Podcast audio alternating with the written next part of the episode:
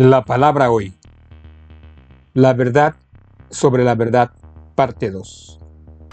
Tú deseas la verdad en lo más íntimo. Salmo 51, 6. Si fuéramos extremadamente sinceros, deberíamos admitir que a veces la verdad parece ser inapropiada para lograr lo que deseamos. Queremos caerles bien a nuestros jefes, entonces los adulamos.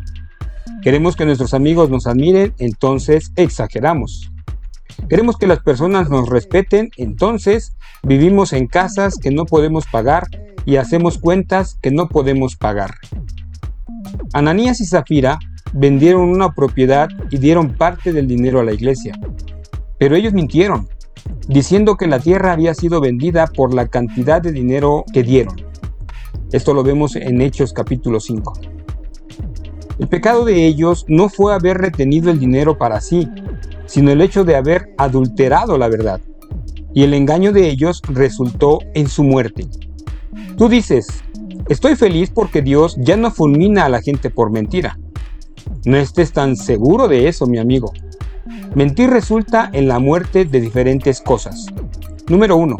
El matrimonio.